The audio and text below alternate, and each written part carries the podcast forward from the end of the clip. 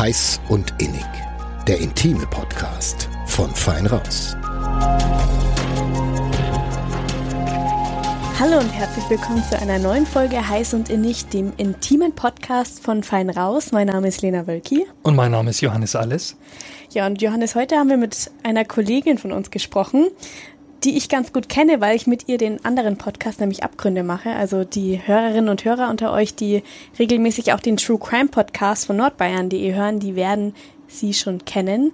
Wir haben nämlich mit Ulrike Löw, der Gerichtsreporterin der Nürnberger Nachrichten der Nürnberger Zeitung, gesprochen. Mhm, genau, einer echten Expertin auf diesem Gebiet.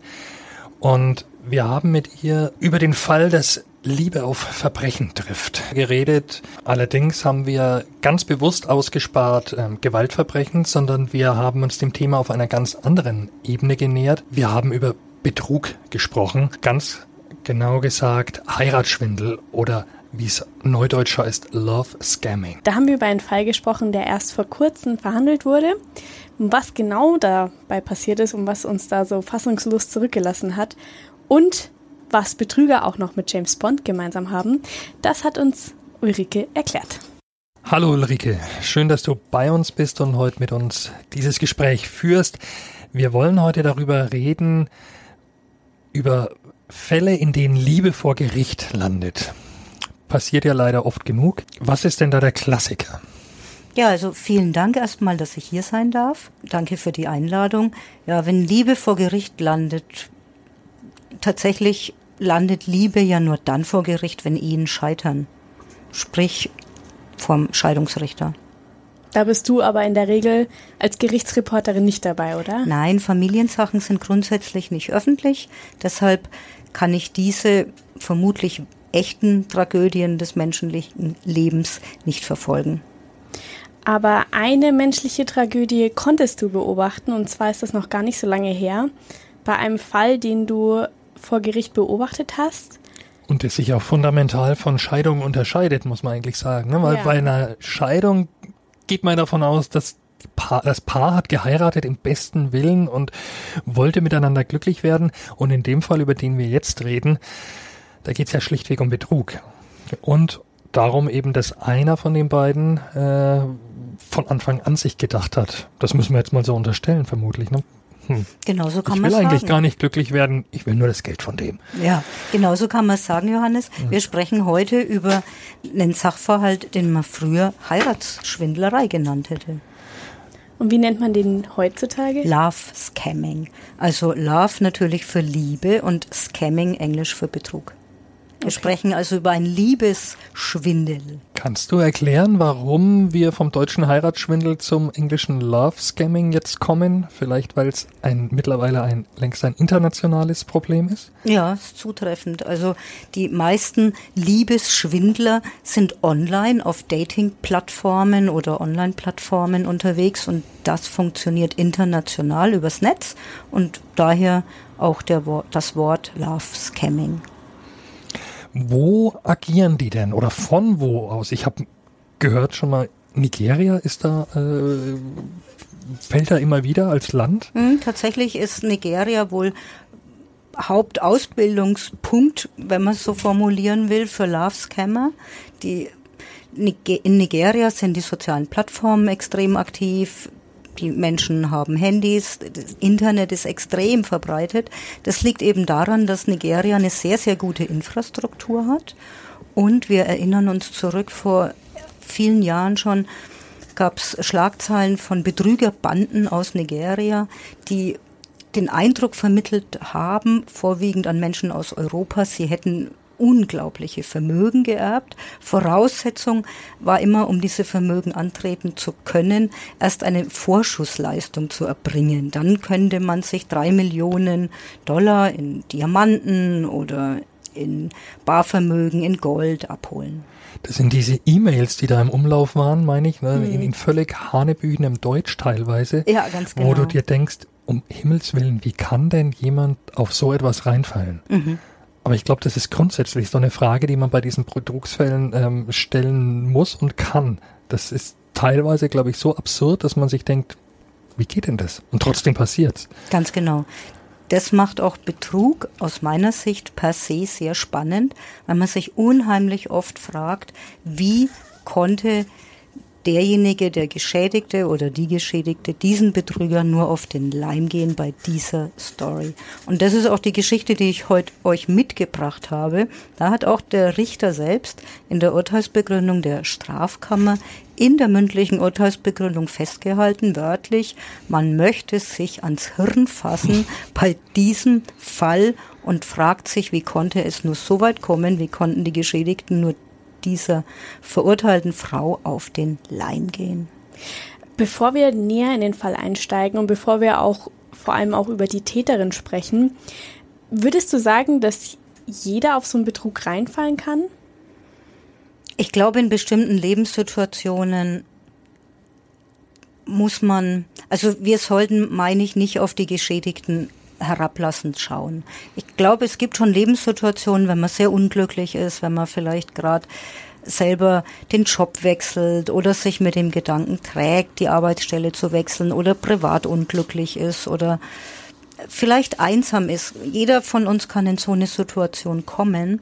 Und wenn man in dem Moment das Pech hat, jemanden zu begegnen, jemanden kennenzulernen, der einem übel gesonnen ist, dann glaube ich, gibt es eine gewisse Wahrscheinlichkeit, demjenigen auf den Leim zu gehen. Mhm. wenn wir von Betrug sprechen, wir sprechen jetzt hier über Heiratsschwindel, man kann ja auch anders betrogen werden. Ich denke jetzt zum Beispiel an die Schockanrufe oder an falsche Polizisten. Also wenn ich jetzt in einer schlechten Verfassung bin beispielsweise und erfahre am Telefon von einem angeblichen Polizisten, dass mein Kind angefahren worden sei und ich sofort eine gewisse Geldsumme an einen bestimmten Ort bringen muss, dann halte ich das schon für möglich, da hineinzufallen. Nicht, weil ich mich als besonders doof wahrnehme, sondern weil ich natürlich in einer emotional aufgewühlten Situation abgeholt werden würde von dem Betrüger. Mhm. Und dazu kommt dann noch zu dieser Situation auch noch jemand, der das richtig gut ausnutzen kann. Also ein perfekter Betrüger oder eine Betrügerin. Was zeichnet die denn aus? Also es gibt eine Reihe von Doktorarbeiten tatsächlich aus der Psychologie über das Wesen von Betrügern. Und ich will jetzt nicht alle über einen Kamm scheren, aber es gibt doch eine Reihe von Charaktereigenschaften, die Betrügern zugeschanzt, zugeschoben, zugesprochen werden. Wir könnten mal an Mimikry denken aus dem Tierreich. Da gibt es eine bestimmte Fliege, ich glaube, sie heißt Schwebefliege, die kann sich optisch in eine Wespe verwandeln und somit ihren Fressfeinden suggerieren, fress mich nicht, ich bin gefährlich. In Wirklichkeit ist es eine harmlose Schwebefliege. Und was ähnliches können Betrüger. Betrüger verstehen es durch Charme, durch Redegewandtheit, vielleicht auch durch ein bestimmtes Aussehen oder bestimmte Verhaltensweisen erstmal andere Menschen für sich einzunehmen, zu überzeugen, ihre Sympathiewerte selbst zu erhöhen und auf diese Weise bringen sie andere Menschen dazu, was für sie zu tun. Also wenn ich jetzt mal an so einen Betrüger denke, dann stelle ich mir da ja also wenn ich jetzt über einen männlichen Betrüger, Betrüger nachdenke, dann stelle ich mir jemanden vor, der sehr sportlich ist, vielleicht groß, der jede Frau um den Finger wickeln kann und dabei auch noch total charmant ist. Ist das denn auch immer tatsächlich so? Ja, das Bild, das du malst, das ist schön und da fällt mir auch gerade einer ein, James Bond. Ja. James Bond wäre genau diese Person. Er bricht Frauenherzen, zwischendrin erschießt er Menschen, alles geduldet, weil er ist ja Agent und im Auftrag ihrer Majestät unterwegs. Und wenn er mal wieder einen getötet hat, dann rückt er sich die Krawatte noch zurecht. Und auch hier, wenn wir jetzt weitergehen, wie die Psychologie das beschreiben würde, hier sehen wir alle Eigenschaften des Betrügers. Er ist gewinnend und bereit, die Gefühle anderer Menschen auszunutzen. Und auch bereit, bis zum Äußersten zu gehen. Im Fall von James Bond sprechen wir ja von Tötungsdelikten. Er ist also bereit, all dies zu tun. Und das Spannende, wenn wir ihn spiegeln, wenn wir uns als Zuschauer sehen, wir gestatten es ihm. Mhm, stimmt, ja. Mhm. Wobei wir, das führt jetzt vielleicht ein bisschen ab vom Pfad, aber lass uns kurz drüber reden, wenn ich jetzt an die alten James Bond Filme zurückdenke, da das geht, ich glaube, das geht heutzutage gar nicht mehr, dass man so etwas dreht in der Form, nämlich ich, ich erinnere mich da an Situationen, wo die Frau sagt, nein, nein, nein, bitte nicht. Mhm. Und James Bond macht aber weiter und mhm. die Frau sagt dann, na quasi, okay, na gut, mhm. dann doch, ist ja toll. Mhm. Aber äh, das ist ja eine, eine, Form von Darstellung, die ist äh, heutzutage gar nicht mehr mhm. und zu Recht auch nicht mehr äh, möglich wäre. Daniel Craig agiert heute nicht mehr so. Ja, hat sich unser Menschenbild gewandelt. Ja. Aber früher war ganz deutlich, wenn James Bond, Sean Connery erstmal anfängt, wird es der Frau schon gefallen. Mhm.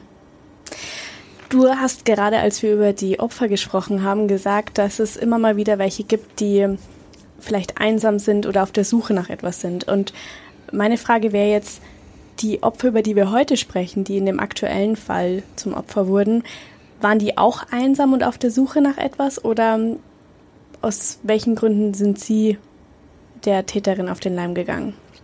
In dem Fall können wir auch ganz schön eigentlich beschreiben, welche Eigenschaften die Betrügerin, wir haben eine weibliche Betrügerin, 29 Jahre alt, und zwei Opfer, zwei Männer, einer 61, der andere 70 Jahre alt, was die beiden eint. Also wie Schlüssel und Schloss. Wir haben jetzt schon gesprochen über den Betrüger, egozentrisch, skrupellos, charmant. Das bringt unsere Betrügerin mit. Und die Geschädigten, die hilflos sind sie vielleicht nicht, aber in jedem Fall einsam. Mhm. Oder eben das passende, komplementäre Stück zu unserer Betrügerin. Der 71-Jährige hat beschrieben, er fühlte sich in seinem Alter bereit dazu, nochmal ein Abenteuer zu erleben. Es war eine ganz klare Zielsetzung, die er hatte. Der 60-Jährige hat beschrieben, er war in seiner Ehe nicht mehr glücklich, er wollte unbedingt ein sexuelles Abenteuer erleben. Das heißt, beide hatten einen Plan, eine konkrete Erwartungshaltung und unsere Betrügerin, Denise, nennen mhm. wir sie mal, musste das ja nur beantworten. Woher kommen die beiden? Wenn wir das noch, wenn wir schon beim Alter sind. 60-Jährige kommt aus dem Landkreis Fürth, 70-Jährige aus dem Landkreis Feuchheim. Mhm. Und Denise? Auch aus der Gegend? Oder? Denise aus Nürnberg, mhm. konkret äh, Nürnberger Südstadt. Ach, okay. Okay, wenn wir jetzt uns Denise vorstellen, ist sie so das weibliche Pendant zu James Bond, also auch gut aussehend und sportlich und ein, ein Männerschwarm oder eher nicht? Wenn also, man das so sagen darf, das ist natürlich jetzt auch keine besonders nette Frage. Aber nur, dass wir sie uns ein bisschen besser vorstellen können. Naja, sprechen wir jetzt von Denise, wie sie sich angeboten hat im Online-Portal oder von Denise, wie sie dann im Gerichtssaal sitzt? Ah, okay. Na, gerne über beides, gerne ja. über beides. Also Denise bietet sich in einem Online-Portal, beziehungsweise sie bietet ihre Dienste in einem Online-Portal an. Und da hat sie eine üppige Mähne, einen Schmollmund und sie setzt noch einen Schlafzimmerblick auf. Als sie dann im Gerichtssaal sitzt, ist da eine Frau mit, sagen wir, barocken Formen, die kaum aufblickt, die sich hinter ihren Haaren eher versteckt. Und man durchaus die Frage stellen kann, ob dieses Bild aus der Online-Plattform eigentlich ihr eigenes ist. Mhm. Äh, was meinst du? Also ist das Foto, das sie da eingestellt hat, ist es, also lässt sich nachvollziehen? Ist es ihr eigenes? Ist es Denise oder hat sie da was, irgendeine Frau? Ich kann es genau. mir schwer vorstellen. Also mhm. als Frauen wissen die Lena und ich ja mit Make-up und entsprechendem Aufwand kann man sich natürlich aufhübschen. Aufwand. das ist gut, ja. Entschuldigung. Aber äh, ja, im, im Rahmen der eigenen Möglichkeiten. Irgendwo, Irgendwo. gibt es Grenzen. Okay, mhm. ich verstehe. Gut. Gut, das, also, hm, ja. Entschuldigung. Kein Ding. Also sie hat sich anders dargestellt als, ganz anders dargestellt, als sie in Wirklichkeit ist. Also, in jedem Fall hat sie sich von ihrer Schokoladenseite gezeigt. Mhm. Du hast gerade über dieses Online-Portal gesprochen. Ist das dann auch dieses Portal gewesen, wo sie dann praktisch zum ersten Mal Kontakt mit dem 60-Jährigen und mit dem 70-Jährigen hatte. Genau, die Sache beginnt im Mai 17. Sie stellt ein Bild, das sie selbst zeigen soll, in dieses Online-Portal ein. Der 61-Jährige aus dem Landkreis Fürth ist begeistert, schreibt sie an und zu dem Zeitpunkt ist der Deal auch noch ganz klar, Sex gegen Bezahlung. Und äh, den anderen Mann hat sie auch über das Portal kennengelernt mhm. und der wollte auch. Der 70-Jährige ist auf der Suche nach einer Reisebegleiterin. Er möchte, das ist der Plan, nochmal ein Abenteuer erleben und als Abenteuer stellt er sich eine Reise vor und das eben gerne mit einer jüngeren Begleiterin. Mhm. Er ist verheiratet, hat erwachsene Kinder. Warum er jetzt nicht mit seiner Ehefrau dieses Abenteuer erleben wollte, lassen wir mal dahingestellt. Aber tatsächlich stößt er eben im Netz auf Denise. Mhm.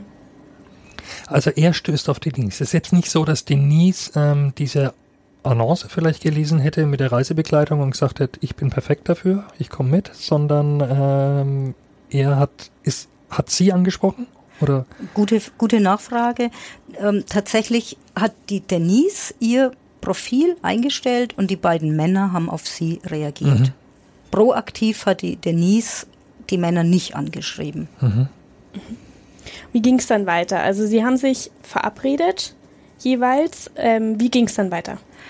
Genau, also die Liaison beginnt sozusagen erstmal mit dem Vierter.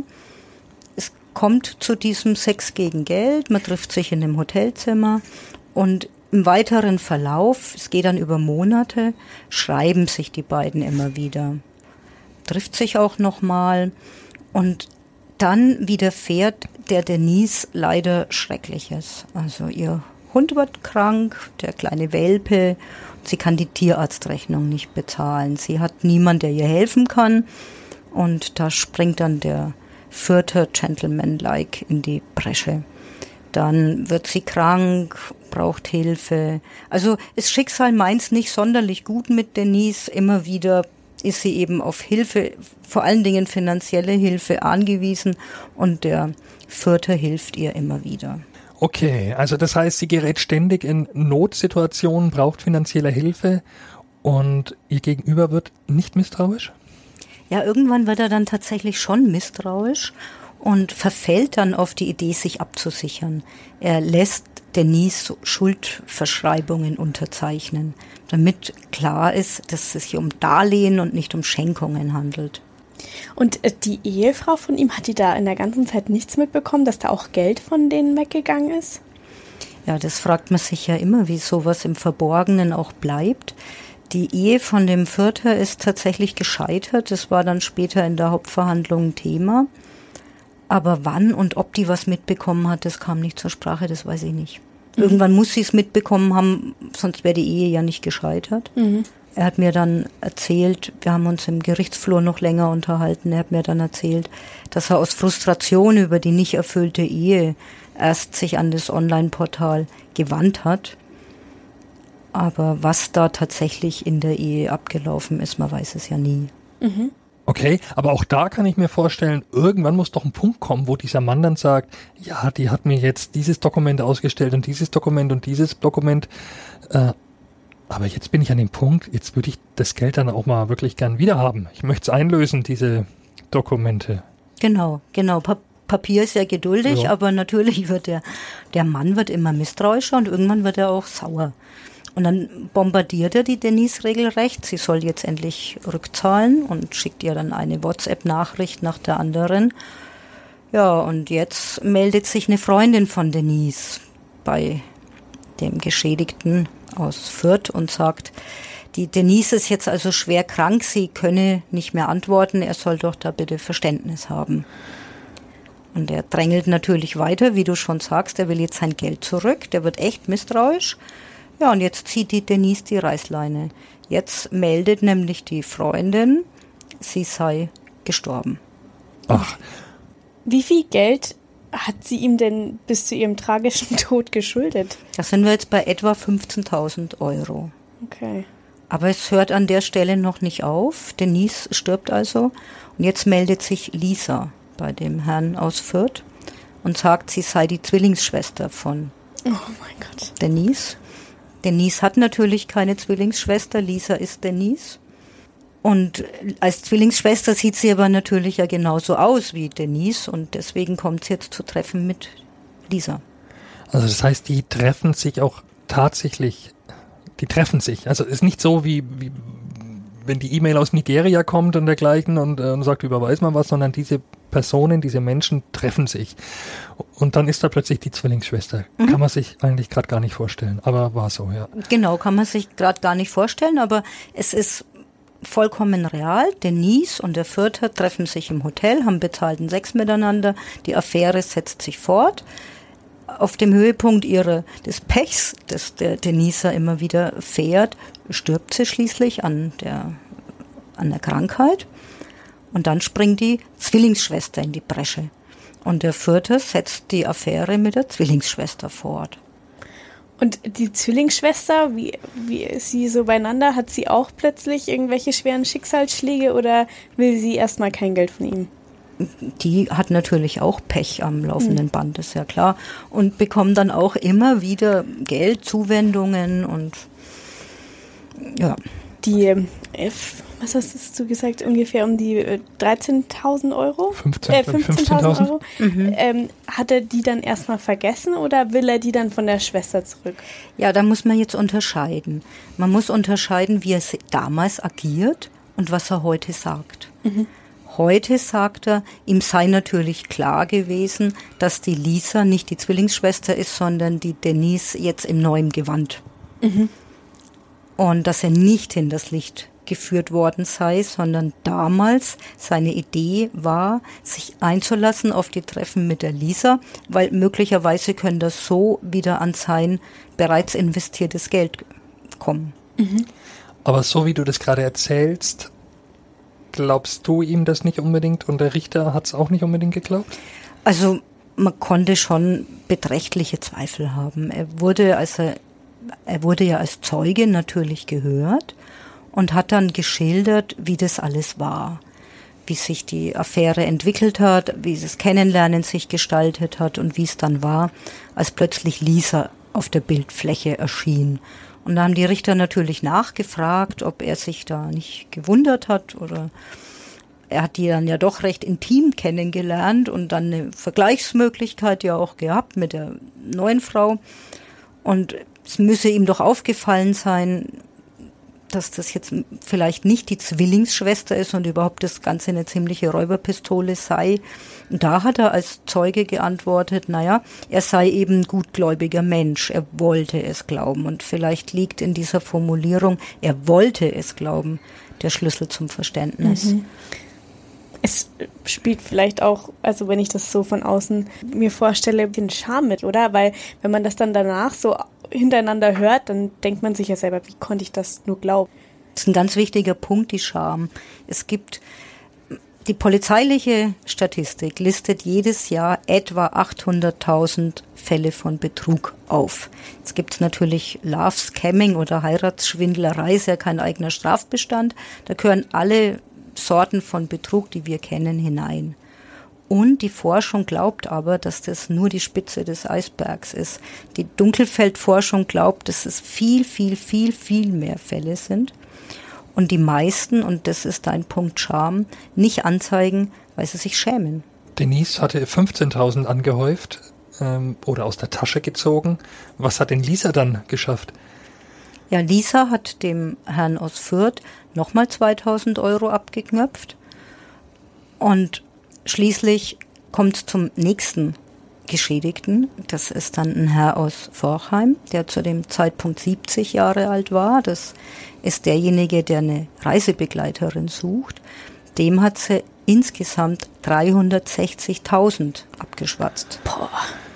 Das ist richtig viel Geld jetzt. Also auch 17.000 Euro sind viel Geld, aber 300.000 sind wirklich viel Geld.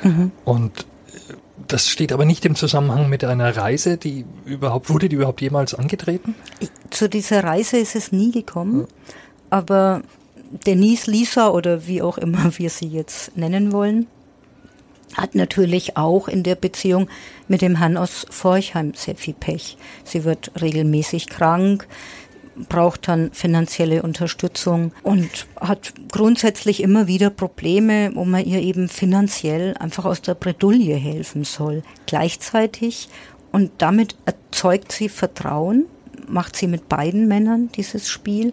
Gleichzeitig gibt sie sich als Tochter einer Spedition aus und als äußerst vermögend. Diese Spedition heißt Elvis, also wenn man das mal googelt, Spedition Elvis gibt's überhaupt nicht. Man hätte ziemlich viel leicht nachprüfen können, aber im Nachhinein ist man natürlich immer schlauer und wir müssen ja sehen, was die Männer zu dem damaligen Zeitpunkt erlebt haben. Und die haben halt nicht nachgegoogelt, ob es eine Spedition Elvis gibt, sondern haben das geglaubt. Und die Denise, Lisa, hat sich von einem der Männer auch mal Kontoauszüge geben lassen. Oder hat ihr eigenes Konto aufpeppen können, weil sie ja Hilfeleistungen eines Mannes bekommen hat. Mhm. Und damit konnte sie natürlich einen prima Kontostand dem anderen Mann zeigen und damit ihr eigenes Vermögen wieder belegen. Mhm. Und kann es auch sein, dass Denise im zweiten Fall mit dem Forchheimer dann dreister geworden ist, weil sie gemerkt hat, im ersten habe ich, der war erfolgreich oder es läuft, es ist erfolgreich. Da kann ich jetzt noch mal eine Schippe drauflegen und äh, schau mal, dass ich dann noch ein bisschen mehr Geld komme. Ich denke, sie wurde einfach nur erfolgreicher in Zahlen betrachtet. Hm. Dreist, finde ich persönlich, ist die Behauptung, sich als eigene Zwillingsschwester auszugeben. Mhm. Das finde ich an Dreistigkeit eigentlich schwer zu überbieten. Das ist Dreist finde ich zu behaupten, man sei krank. Sie gaukelt dann auch dem Forchheimer eine schwere Krebserkrankung vor, Leukämie. Und der kann sie dann mit Hilfe hoher finanzieller Gaben gesunden. Und sie gaukelt diesem Mann aus Forchheim noch eine Schwangerschaft vor. Von ihm natürlich. Mhm. Und verlangt auch dafür Geld. Für ein Abbruch oder? Nein, für das Leben als Mutter und mhm. Kind. Und es gibt ja eine Familie dazu auch. Also man kann sich jetzt gut vorstellen, wie sich dieser Mann gefühlt hat. Zu dem Zeitpunkt ahnt seine Familie das Ausmaß noch nicht, was er da das kriminelle Verhalten ahnen sie sowieso nicht. Und sie wissen auch nicht, man weiß wohl, zumindest wurde das in der Hauptverhandlung so angedeutet, die Ehefrau und die erwachsenen Kinder wissen wohl, dass er eine Art Geliebte hat. Aber dass die Geliebte inzwischen schwanger ist und ihn ausnimmt wie eine Weihnachtsgans, das weiß die Familie natürlich nicht. Oder zumindest nicht in diesem Ausmaß. Und als, als Denise dann so weit geht zu behaupten, sie sei schwanger, zahlt er und er hat selbst als im Zeugenstand gesagt, er, er sei ein richtiger Blödel gewesen, dass er bezahlt hat und ihm sei heiß und kalt und total schlecht gewesen und er war völlig überfordert, wie er das jonglieren soll. Der ist selbstständig, der hat ein Geschäft. Die Denise hat den Druck maximal erhöht und ihn mit WhatsApp-Nachrichten und E-Mails regelrecht bombardiert. Und das kann man sich ja schon vorstellen, dass da ein seelischer Druck entsteht. Und wenn das dann noch auffliegt, die Sorge, dass es auffliegt, erhöht ja auch bei ihm den Druck maximal. Mhm. Und auch die Bereitschaft, weiter zu zahlen wahrscheinlich. Genau. Und wenn sich's dann paart, auch der Vorheimer hat sich ähnlich clever gefühlt wie der Fürther. Man lässt sich, auch er hat sich Schuldanerkenntnisse unterschreiben lassen und dachte, naja, das ist ein Darlehen, das ist ja alles abgesichert und wähnte die Denise ja als Tochter der Spedition. Zur Not zahlt dann der Papa. Genau. Mhm. Jetzt hast du gerade das Wort auffliegen ähm, in den Mund genommen. Sind wir schon in der Nähe dessen, dass es auffliegt oder passieren noch? Äh, nee, wir sind noch lange nicht oh, in der Nähe dessen, dass es auffliegt. Die Sache oh. beginnt im Mai 17 und im Juni 20 wird sie auffliegen. Es geht also über sehr, sehr lange Zeiträume. Und der Richter, ich habe es eingangs gesagt, sagt in seiner Urteilsbegründung, man fasst sich ans Hirn und überlegt sich, wie doof kann man sein. Adressiert an die beiden Geschädigten. Aber der Richter hat auch gesagt, schauen wir mal mit zwei Blicken drauf. Und das würde ich jetzt gern hier tun. Die Denise Lisa hat nämlich nicht nur mit den Männern geschrieben, sondern hat sich ja auch getroffen. Mhm. Als sie behauptet, dass sie krank sei, kommt, spielt ihr Corona in die Karten. Sie darf im Krankenhaus ja nicht besucht werden. Mhm.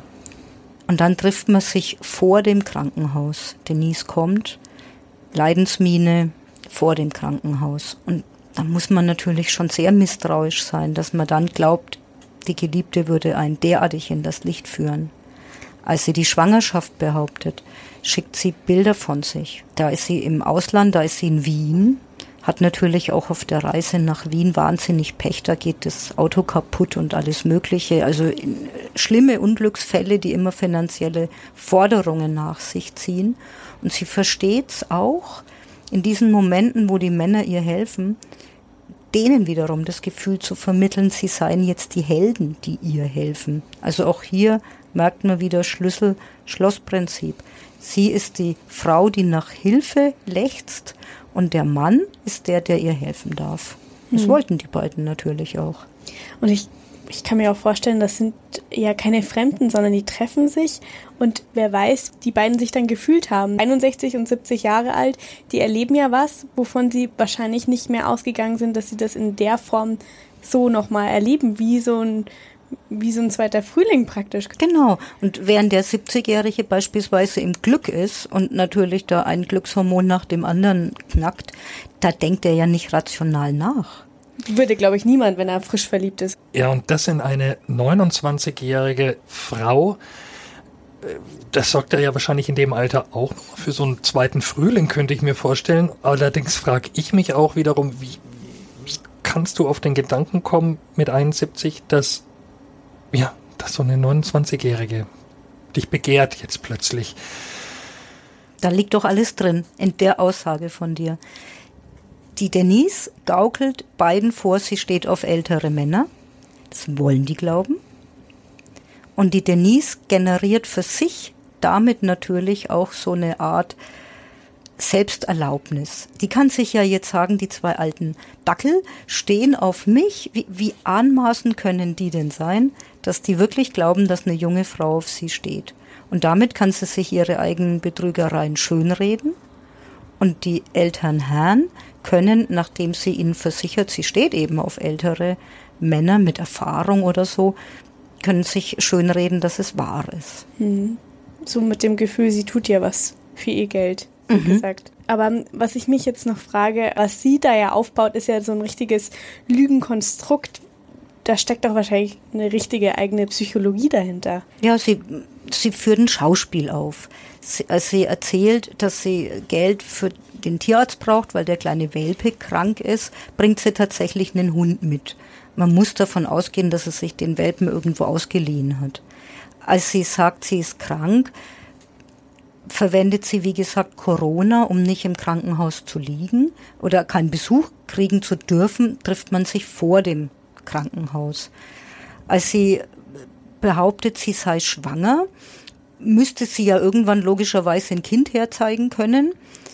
Also verliert sie im Lauf der Schwangerschaft das Kind.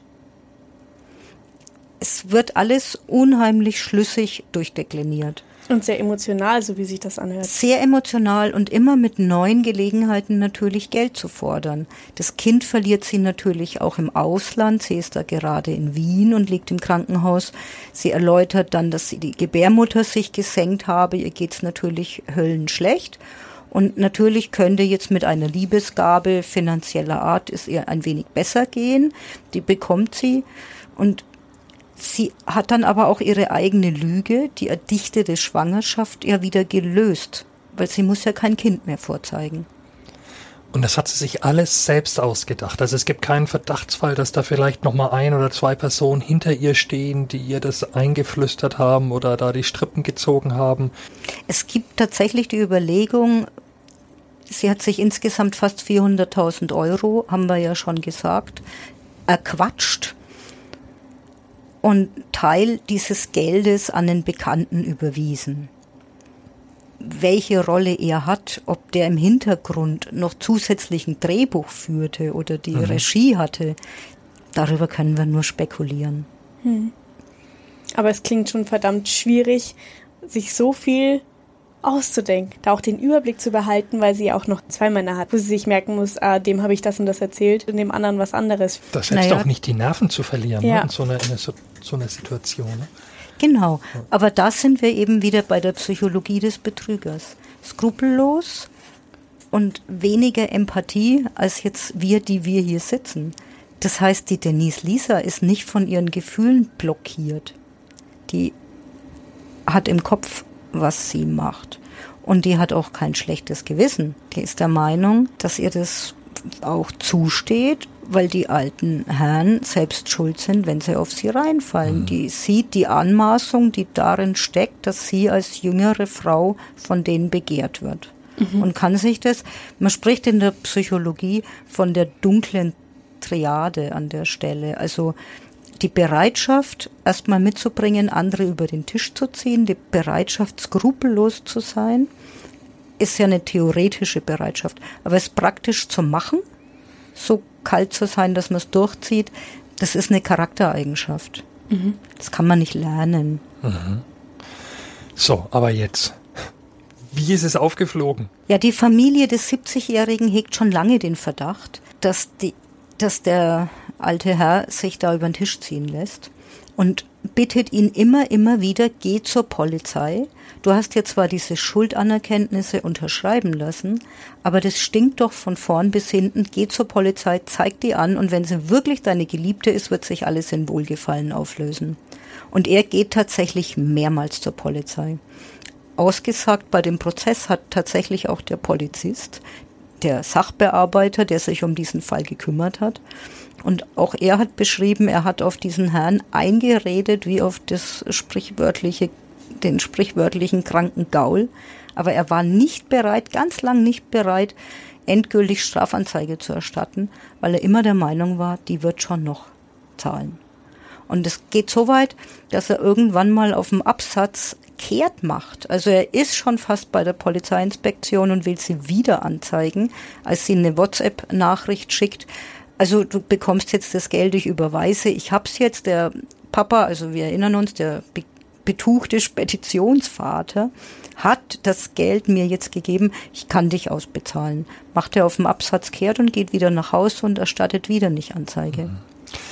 Das kann ich ein Stück weit jetzt auch nachvollziehen, weil eine Anzeige zu erstatten gegen jemanden, den man liebt, das ist schon hart eigentlich. Da kann ich mich jetzt gerade reinversetzen in diese, diese Gefühlslage oder auch in die Schwierigkeiten, die dieser Mann dann äh, womöglich hatte. Ja, spätestens an der Stelle müsste sich ja auch eingestehen, dass die nur verarscht hat. Und Ja. dass er die ganze Zeit drauf reingefallen ist. Genau. Und wenn er nicht an den Punkt kommt, sondern sie eigentlich erlebt und glaubt, sie liebt ihn auch, wie, wie kann er dann an den Punkt kommen zu sagen, ah, die zeige ich jetzt an, sondern er muss ja an den Punkt kommen zu sagen, die hat mich verarscht. Genau. Und das hat er geschafft irgendwann? Wir sprechen von dem Zeitraum Mai 17 bis Juni 2020. Die Familie hat natürlich enorm Druck ausgeübt. Die Töchter, die Söhne und die Ehefrau. Und irgendwann hat er sich dem Familienwillen auch gebeugt. Und natürlich sind wir ja, wir haben es ja schon gesagt, bei einer enormen Summe. Da reden wir jetzt gerade über den Forchheimer. Ja. Okay. Und der Vierte, das flog dann in dem in dem Im Zuge der Zuge Ermittlungen dessen- äh, des Vorhammers auf, genau. Also dann ist es irgendwann zu dem Punkt gekommen, dass der Vorheimer gesagt hat, okay, Schluss, ich zeig's jetzt wirklich an. Mhm. Und dann wurde nachgeforscht. Also wie gesagt, sehr viele mussten auf ihn einreden. Seine Familie, der Polizist hat sich über die Maßen, das hat er auch äh, geschildert, verausgabt. Er hat geschildert, dass er sich noch nie so sehr um einen Geschädigten bemüht hat, dass der endlich Strafanzeige erstattet. Das ist ein Phänomen. Es gibt eine Untersuchung der Universität Bamberg zum Thema Betrug. Und die haben in ihrer Untersuchung herausgefunden, da ging es um Finanzbetrüger, aber das Konstrukt ist das gleiche, ähm, dass die Geschädigten und die Opfer immer eint, ein, ein gleicher Wille. Also der Finanzvermittler, der Betrügerische, der will natürlich dem Geschädigten das Geld aus der Tasche ziehen. Das tut er, indem er sehr hohe Zinsen verspricht. Der Geschädigte, dem geht's nicht nur ums Geld, das er zurückhaben möchte oder das er anlegen möchte, also um die Gier, die bei einem Versprechen von 11 Prozent Zinsen innewohnt, sondern dem geht es auch darum, dass er in seinem Freundes- und Bekanntenkreis soziale Anerkennung erfährt, wenn er so ein toller Finanzhecht ist und so ein Genie und so großartig mit dem Ersparten der Familie jongliert. Und das haben wir ja hier auch. Das, den beiden Herren geht sicherlich nicht nur darum, dass sie da mal eine Nacht im Hotel mit der Denise haben dürfen. Denen geht sicher auch um die Fantasie, die sie monatelang hegen dürfen, dass sie mit so einer jungen Frau sexuell wieder aktiv sind. Die ist ihnen natürlich was wert. Vielleicht hat sie den Bogen nur überspannt. Mhm. Das heißt, hätte sie vielleicht nicht so übertrieben am Ende, hätte sie es nicht erwischt, also man hätte mhm. es nicht herausgefunden. Ich halte es für vorstellbar, ja, mhm. dass die Summe einfach zu hoch war. Gut, dann gab es die Anzeige. Kannst du noch was dazu sagen, ähm, wie das dann lief, ähm, die Ermittlungen? Gab es da eine Wohnungsdurchsuchung? Wurde ihr Handy beschlagnahmt? Wie, wie hat man da ermittelt? Ja, sowas wird dann tatsächlich immer ausgewertet. Bankgeschäfte, alles, was man auf den sozialen Netzwerken unternimmt, alles, was online passiert, alle WhatsApp-Nachrichten, alle SMSen, alle Handys. Sowas wird natürlich komplett ausgewertet, um dann auch einen Zeitraum zu rekonstruieren. Und die Kernfrage des Prozesses war dann eigentlich nur, waren es Darlehen oder waren es Geschenke? Geschenke wären ja dann keine Straftat, dann es wird, kann ja keine Strafe für die Frau draus werden, wenn die Herren einfach blauäugig waren. Mhm. Aber tatsächlich konnte man in der Hauptverhandlung eben nachweisen, diese Herren haben der Denise nichts schenken wollen. Die haben ihre Geschichten geglaubt, die ja von wirklich gewaltiger krimineller Energie waren. Also eine Schwangerschaft vorzuheucheln, ein totes Kind im Anschluss zu behaupten, eine Krebsgeschichte zu erfinden, eine Krebserkrankung zu erfinden, den eigenen Tod zu simulieren. Das sind ja keine Lügen, über die man schmunzeln kann. Das ist ja wirklich hundsgemein. Und auf der Basis gab es die Darlehen und die Überzeugung der Männer, dieses Geld zurückzubekommen. Und deshalb, ich habe ja eingangs gesagt, der Richter sagte, man muss es sich ans Hirn greifen. Wenn man das aber unterlegt, dann ist die Art der Gemeinheit schon wirklich außergewöhnlich groß. Was mich da noch interessieren würde, meinst du, die hätten, äh, der Richter hätte auch so geurteilt, wenn die jetzt sich das nicht schriftlich hätten geben lassen, sondern einfach nur dieses Vertrauen, sie sind ja reingelegt worden mit auf Hundsgemein, wie du gerade gesagt hast. Hätte das gereicht dann für den Richter, um das in die, in die Bahnen zu lenken eben? Oder hat das schon eine Rolle gespielt, dass sie sich das alles schriftlich haben geben lassen noch? Es hat auf jeden Fall eine Rolle gespielt, weil damit waren ja Beweismittel da. Mhm. Aber im Nachhinein das einfach nur zu behaupten, dann haben wir ja nur Aussage gegen Aussagesituation, dann wäre es schwer geworden, denke ich, den Männern zu glauben. Mhm. Das wäre dann meine Frage. Also Love Scamming ist ja dann per se nicht strafbar. Also Love Scamming als Delikt gibt es erstmal nicht, mhm. sondern wir sprechen immer von Betrug.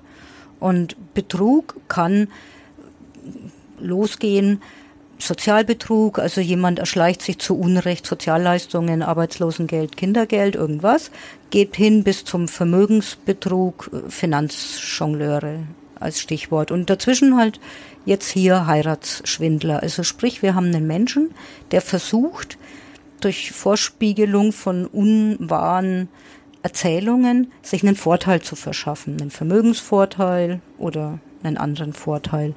Und so würde ich jetzt eben auch äh, Love Scamming beschreiben. Bekannt gewordenen Fälle spielen sich sozusagen online ab oder beginnen online und sind schon deshalb naturgemäß schriftlich zu rekonstruieren. Da muss der Frust unglaublich groß sein, dann äh, wahnsinnig groß, kann ich mir vorstellen, wenn du dann wirklich an den Punkt kommst, wo du sagst, okay, Mist, die oder der hat mich jetzt wirklich so richtig gelingt.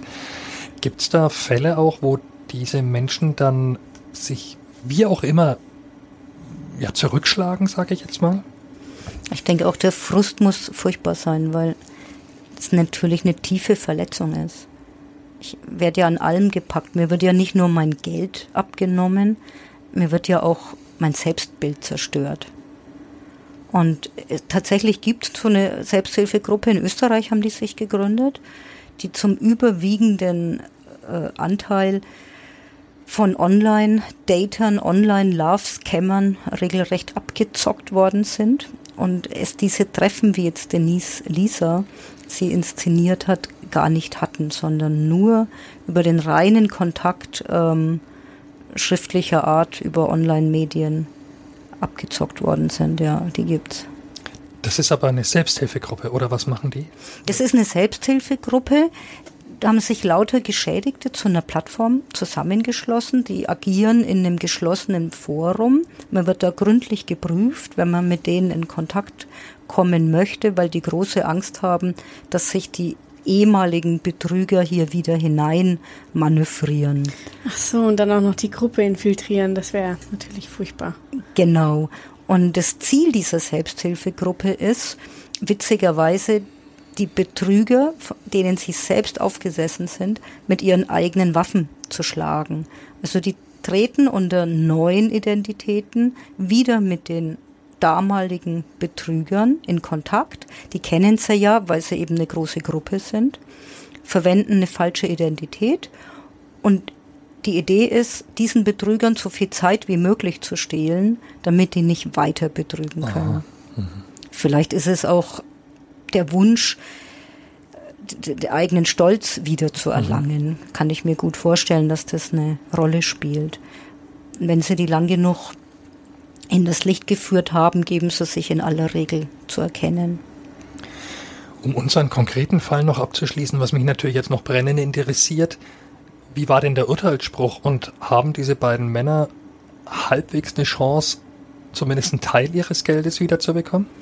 Ja, wenn sie das, wenn, wenn die ihr Geld zurückhaben wollen, müssen sie einen Zivilprozess anstrengen, weil das, der Strafprozess das nicht leistet. Der Straf, Strafrecht in unserem Land ist ein reines Täterrecht. Es geht nur darum, den Täter zu überführen, ihn schuldig zu sprechen und zu verurteilen. Es ist passiert. Die, Denise hat eine Freiheitsstrafe von vier Jahren und drei Monaten bekommen und außerdem haben die Richter einen, äh, Wertersatz festgestellt. Wertersatz bedeutet, dass sie, wenn sie jemals zu Vermögen kommen sollte, das Geld zurückzahlen muss an die beiden Männer.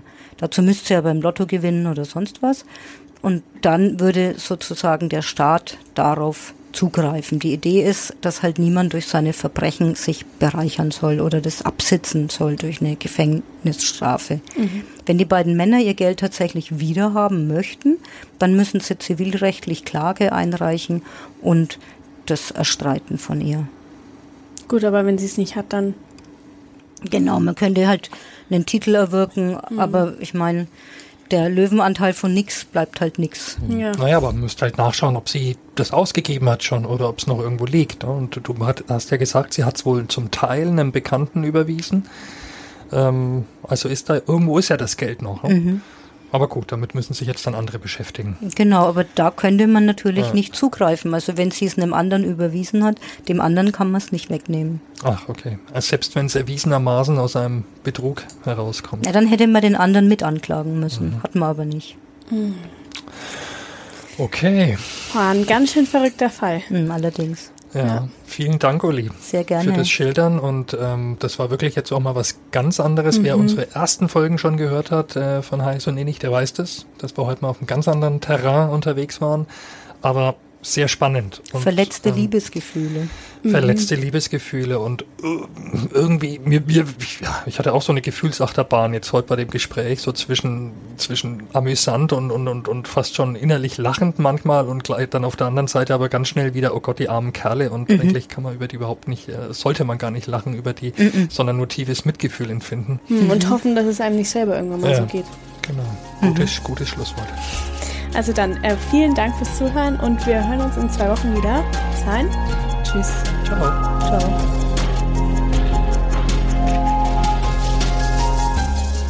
Mehr zu heiß und innig bei Feinraus und nordbayern.de.